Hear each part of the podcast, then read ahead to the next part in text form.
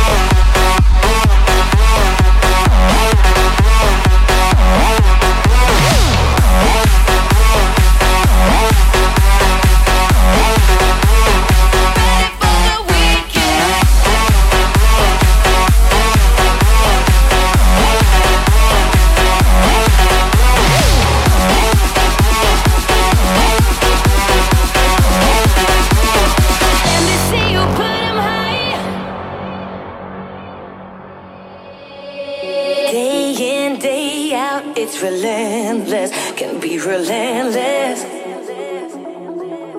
Nobody's gonna help you to work it out. No. So when this life can wear you down, pick yourself up off the ground.